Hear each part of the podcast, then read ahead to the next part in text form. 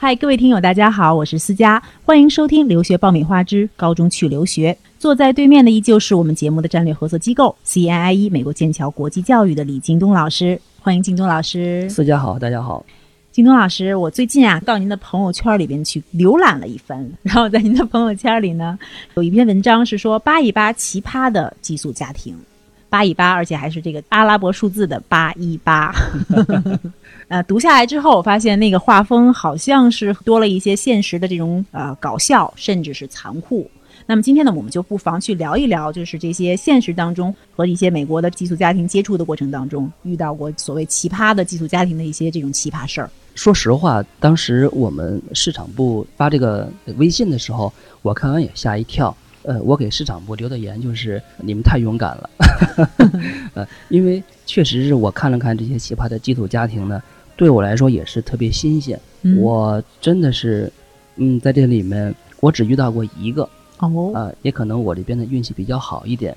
这些奇葩的家庭呢，说实话，可能对于我们中国人来说，确实是比较奇怪。但是可能对于美国人来说，其实他们我觉得应该是属于比较正常的一种生活状态。因为美国人还是讲求一个隐私、自由。呃，你选择什么样的生活方式是你的呃个人的一个这个权利。你只要不违法、不影响其他人，就没有人去 care 你。所以好多是还是这种文化冲击或者是生活习惯的问题。对对对，比如说那个我们的奇葩家庭里面，像你看到的一个，第一个就是做礼拜。嗯。那么住家的爸妈呢，是一个很虔诚的基督教徒，每个周末都要去教会，而且呢一定要带上这个呃我们寄宿的这个中国小孩儿，而且是要求他必须做。那么不做呢，那就那可能就住家对他来说就比较生气了。虽然不会有一些惩罚，但是状态能看得出来之外。还要求他去唱诗班，嗯，所以对学生来讲呢是非常呃难以接受的。很多的美国家庭，他都是这样，对对对，因为美国就是一个宗教的国家，嗯，所以呢，美国很多人都是非常虔诚的一个教徒，甚至于我们见美国总统这个宣誓的时候都要拿一本圣经嘛，对吧？对。那这个倒是还好，我觉得不难去解决。比如说，在选择这个寄宿家庭的时候，可以提前进行一些沟通。对，如果双方达成了共识，可以；然后达不成共识的话呢，那么就选择另外的其他的这个。对，所以我们有整个一套很好的流程，就是保证学生跟住家之间有一个相互的选择。举例来说，寄宿家庭的一个文件上面一定会有这个寄宿家庭的一个宗教信仰说明。嗯，他是否要求学生去做礼拜？是否要求他去信宗教，啊，那么这个地方都要家庭去如实的去写。你仔细看一看，他对宗教信仰的虔诚程度，你是否能接受？如果不能接受，那你告诉我们，我们可以去选择其他的一个家庭。这里是互联网第一留学咨询分享节目《留学爆米花》，欢迎继续收听哦。获取留学攻略、免费留学答疑、收听专属于你的留学公开课，都可以关注微信订阅号“留学爆米花”。想到一个，就是我之前的一个好朋友跟我说的。我那个好朋友呢是 著名的处女座，然后呢，他住在那个家庭的时候，他就受不了那个家庭的可能是卫生的习惯，比如说你洗衣服的这个顺序的问题，比如说上衣和下衣，呃，就裤子什么的就不能放在一起洗，就要一定要分类。大大咧咧的美国人好像有的时候真的是粗枝大叶，全部在一个桶里面。对，然后他就觉得令人发指的感觉，就真的是。怎么着都适应不了，我在想，您可不可以再帮我们列举一下，就是说，到底是什么样的一些奇葩的这种习惯或者奇葩的事情是可以调整的？那么什么呢？是完全就无法调和的？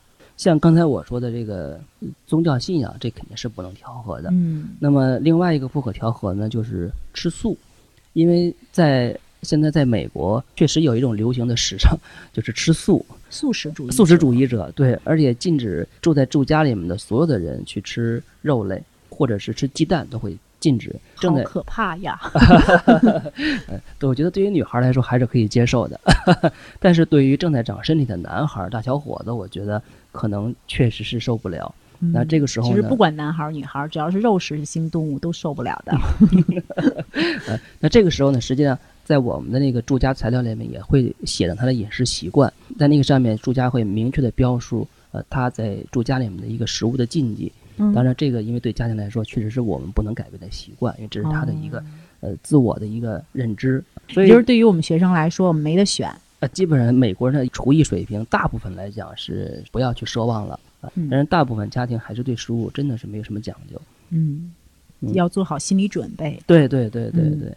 那么还有一个就是刚才像你说的不搞卫生的这状况，卫生的习惯啊、确实我们也有一个相应的案例，就是我们一个学生在住家里面，那么一直住，然后因为做家务嘛，有一天是无意中把一滴洗涤灵滴到了地面上，然后他低头去擦的时候，发现他原本一直以为是黄色的地面，竟然是白色的底，地面好长时间没有擦过了。我们也见过我们提供的住家过来看照片，确实是比较脏乱差。嗯啊，那么这个情情况下，你可以拒绝选择，这个没有任何问题。我们选择家庭，实际上我们选择是它的安全度，这是我们第一个选项，嗯，所以安全第一。安全第一。你看我们那个每一个家庭的，实际上选择周期是很长的，基本上从开始招募到最终要签一个家庭，一般要呃有四十五天到六十天的时间，同时要严格的遵循它的一个认证标准，就是我们在美国啊对 CSIET 嗯 CSI 的这样一个认证标准，就是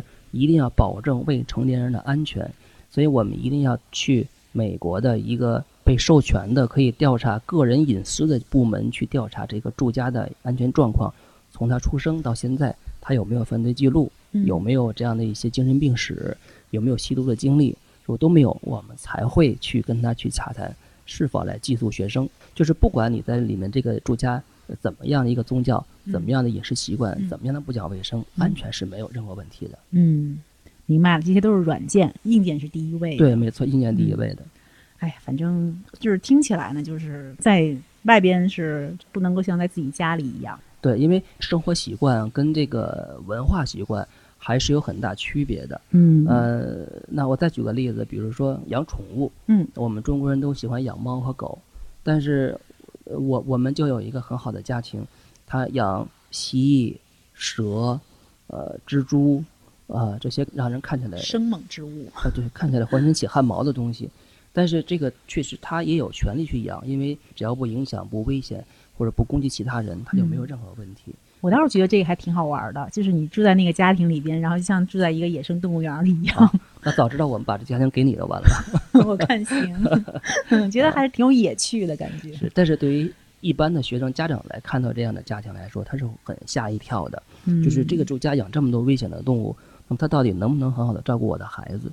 实际上这是家长的一个考虑，我们也嗯很尊重家长的考虑。所以这个家庭我们在他的这个住家材料发到我们这儿的时候，我们就第一时间看到了。我们实际上这个住家我们没有给到我们的学生，我们就挡下来了，因为这个确实不符合中国家长的一个选择的一个需要这个可能是一个爱好的范畴。爱好本。对对对。嗯准备留学就听留学爆米花，伴你轻松留学每一天。我倒是也可以跟您分享一个，就是我当时也是听到一个留学生的吐槽，就是他还给我看了照片，嗯、就是他的那一家呢条件没有那么好，因为你看到了，他就一个房间里边特别小的一个长条的房间，只能放下一个小的，就算是床头柜儿吧。嗯然后这边呢是床，而且还不是床，嗯那个住家呢给了他是一个垫子。哦，然后后来他实在受不了了，他说我需要一个床，或者需要一个更高一点的地方。然后对方呢，还是又给他垫子上面又加了一层垫子，他就觉得超级的无语。后来呢，就实在是受不了了，就离开了。各种各样的家庭可能都会遇到，就看你的这运气了，是不是？对，这个我们实际上最早做做家庭的时候也遇到过这样的状况，就是说这个家庭呢，他可能从他自己的这种经济能力上和财力上，或者是对于国际生的这种态度上面，确实是不到位的。嗯但是我们意识到了，或者是看到了这种状况之后，我们发现，那么首先我们要从自己的内部去严格规定我们选择家庭的这样一个流程，同时呢，我们还要寻找外部的这样一个标准来规范我们，因为这是内外的两个方面嗯共同嗯要求你，你才能做得更好嘛。嗯，所以我们才会加入这个 CSIET 这样一个标准，审核我们的家庭的过程中也审核我们的工作流程。最后再问你一下，就像刚才那个例子当中，比如说那个房间的规格特别小，因为你看从他照片里面来看的话，太简陋了。然后那柜子呢，也都是我看应该是用了很多年了，然后特别的古董，就真的不是古董，是简单的简易家具，哦然后特别破的那种。然后呢，房间呢也非常的狭小，没有办法去运动。嗯，这种房间的这种规格，然后你配备什么的，这个有没有一些硬性的规定？我们现在有了，就我们从最新的就是，那么所有的来的住家的一个材料，上面一定要包含一个就是住家的照片，要分住家的主人、住家全家、学生房间、整个房子的外貌，包括洗浴间、餐厅、会客室，这个几个照片都要有。嗯，同时呢，还有住家的主人要对自己的住家有个描述。工作以及对这个国际生的期望，他能否接送孩子上上下学啊？对，还有包括宠物，学生和家长在选择住家的时候，就会有一个很直观的东西，看到你的房间的大小，包括你的这个家具的新旧，都可以看得到。可能信息会更加的全面一些。对对对对对。那思佳，你看我刚才介绍了这么多的呃家庭的，就是一个状况，但是有那么几条一直没有说。嗯。我们中国家长最关心的肤色的问题哦，种族问题，种族问题，嗯，因为呃，但是呢，因为美国是一个对歧视有一个政治红线，你不能提，不能碰，不能问，甚至于都不能想。所以我们在选择住家的时候呢，只关注安全，只关注学生未来可能在这个住家他的舒适程度，从来不关心他的一个肤色、种族，或者是单不单身、单不单亲这类东西。呃，我们也呃想跟我们中国的家长去沟通一下，就是实际上孩子未来在这个住家住的舒适与否，被照顾的全面与否，不是说你是颜色很浅，你就会照顾人，呃，你就会对他非常好，你这个不是一定的。嗯。那么我们建议家长和学生在选择住家的时候，多去看一看我们提供的住家材料，多去看一看上面住家家长。他说的那些对孩子或者对学生的一些期望，这些才是我觉得你去分辨一个住家未来能否双方和睦相处的一个最关键的东西。嗯，其实我们中国人啊会说相处。